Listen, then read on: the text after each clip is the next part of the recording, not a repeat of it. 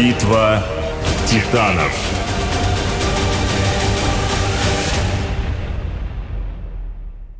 Основатель компании Kodak Джош Истман говорил, что мечтал сделать фотоаппарат таким же удобным, как карандаш. И ведь сделал. И эта камера имела оглушительный успех. Началось восхождение на фотоолимп в далеком 1881 году. А спустя 131 год, в 2012-м, Kodak фактически объявил себя банкротом. Почему же столь долго и тщательно создаваемая империя потерпела крах? Почему вся мощь и слава мировой корпорации не помогли ей выбраться из долговой ямы?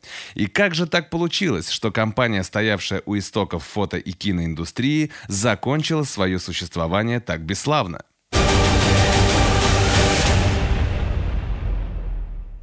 Джош Исман родился в 1854 году. Когда мальчику было 7 лет, его отец умер, не оставив семье никаких сбережений. Джош был самым старшим из детей и единственным мужчиной в семье. Чтобы заботиться о матери и сестрах, он в 14 лет бросил школу и устроился на работу в страховую компанию. В 24 года он уже был младшим клерком в банке. Но денег все равно катастрофически не хватало. Поэтому Исман не отказывался от различных подработок подработок. Как-то ему предложили заняться продажей земельных участков в другом городе. Юноша согласился. Он подумал, что продажи пойдут лучше, если показывать потенциальным покупателям фотокарточки участков. Но когда Джош купил все необходимое для фотографирования, то был, мягко говоря, несколько озадачен. В так называемый набор фотолюбителя входил фотоаппарат размером с чемодан, трехногий штатив, полтора десятка склянок с химикатами и светонепроницаемая палатка. О мобильности не было и речи. Позже Истман шутил, что только лошадь сумела бы донести подобную экипировку до места съемки. И, кстати, чтобы сделать снимок, нужно было еще и инструктаж пройти стоимостью целых 5 долларов. Ехать продавать участки Джош отказался, а вместо этого задумался о том, как можно облегчить процесс фотографирования. Для начала Исман решил усовершенствовать фотопластинки. Они сохраняли светочувствительность только во влажном состоянии. Покрывать их эмульсией и проявлять нужно было в очень сжатые сроки. И именно поэтому фотограф должен был возить с собой такое количество оборудования. Джош закупился литературой о фотографии, стал ее изучать и экспериментировать. И после трех лет опытов он получил рецепт новой эмульсии. Покрытые ею пластины сохраняли светочувствительность в сухом состоянии, а это значит, что их можно было готовить заранее и проявлять спустя несколько часов после съемки. Это был настоящий прорыв фотоиндустрии. Молодой человек решает оставить работу в банке и вместе с Генри Стронгом, который вкладывает в дело свой капитал, основывает компанию по производству сухих фотопластинок. Однако успех пришел не сразу. Профессиональные фотографы с осторожностью отнеслись к этому новаторству. К тому же первая партия пластин оказалась бракованной. И Исман, несмотря на понесенные убытки, возвращает брак на фабрику и выкупает обратно все уже проданные пластины. После этого на счету у компаньонов остается всего 20 центов. Но Джош не унывает и принимает решение, которое, собственно, и определило политику компании на годы вперед. Он считает, что впредь нужно ориентироваться не на профессиональных фотографов, а на обычных людей.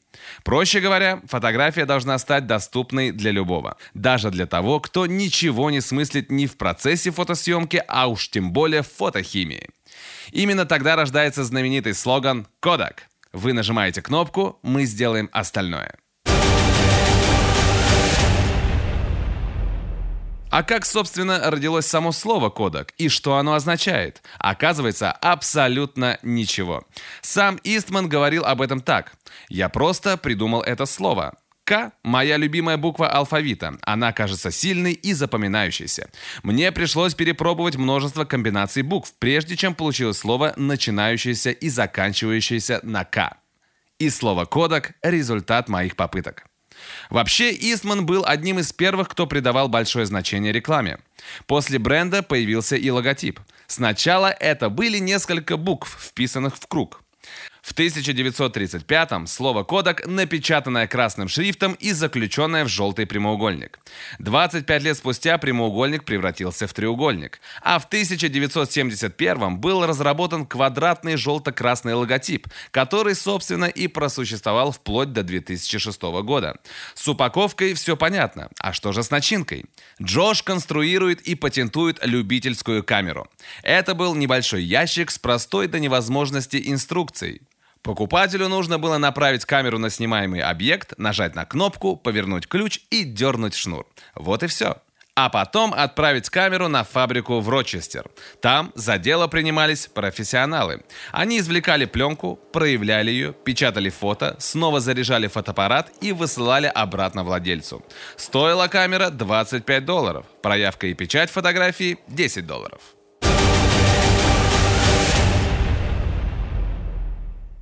Американцы были в восторге. Теперь любой желающий мог почувствовать себя настоящим фотографом. Следующие 10 лет компания Kodak постоянно наращивала объемы производства. Буквально через несколько лет камера стала стоить всего 5 долларов, и ее уже не нужно было отправлять в Рочестер. Пунктов приема камер Kodak стало гораздо больше, и каждый год их количество росло. Спрос на фотоаппараты был огромен. Они стали лучшим подарком для родных и друзей на все значимые праздники. Рождество, день рождения, выпускной. Количество сотрудников компании, безусловно, тоже росло. И нужно отдать Истману должное. Он заботился о тех, кто работал на него. Он считал, что процветание зависит не только от качества продукции, но еще от настроения персонала. Поэтому Истман одним из первых вел пособие по уходу на пенсию, страховал жизни сотрудников, выделял средства на различные выплаты. В общем, делал все, чтобы сотрудники уверенно смотрели в будущее. Компания продолжала развиваться и выпускать новые и новые продукты. Например, легендарный кодек Брауни, заряженный пленкой на 6 кадров и стоимостью в 1 доллар. Нескручивающаяся пленка, несгораемая пленка на ацетилцеллюлозной подложке – в 1913 году появилась портретная пленка, которую профессиональные фотографы стали использовать вместо стеклянных пластин.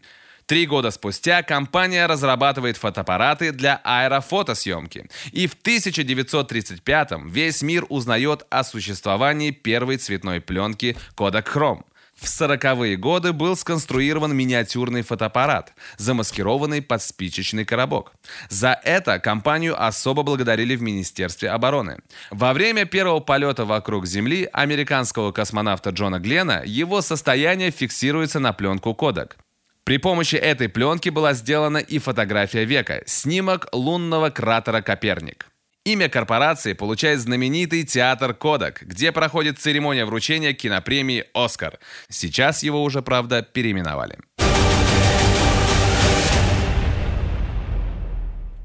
1962 году общий объем продаж продукции Kodak в США превышает 1 миллиард долларов.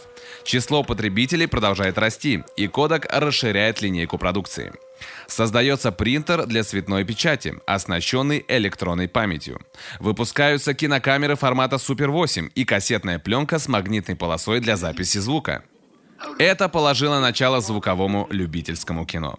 Стоит отметить, что и до сих пор многие фильмы в Голливуде снимают исключительно на пленку фирмы Kodak. Компания получает 8 Оскаров за все возможные технические достижения в области киноиндустрии. К 1981 году объем продаж концерна превышает уже 10 миллиардов долларов. И кто бы мог подумать, что спустя всего лишь 30 лет от величия этой корпорации не останется и следа.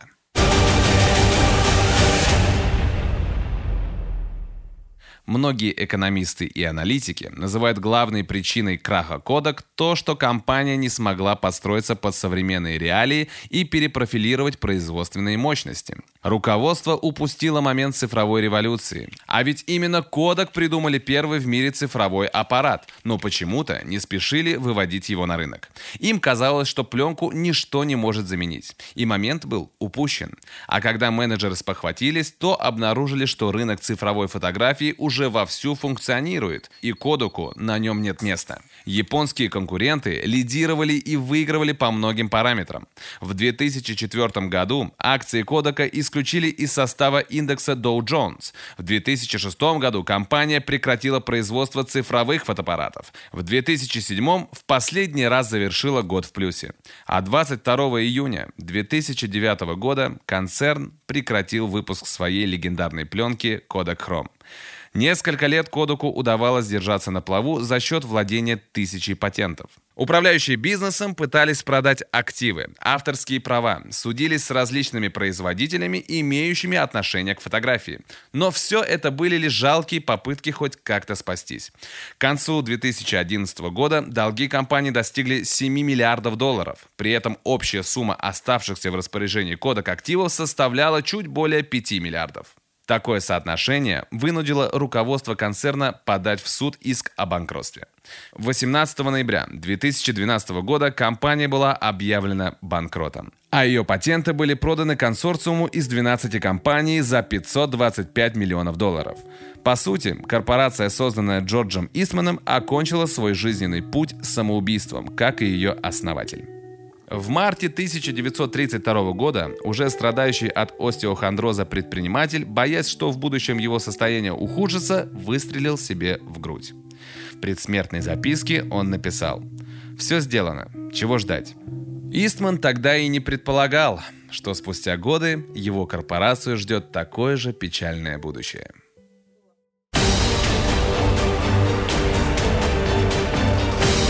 Битва титанов.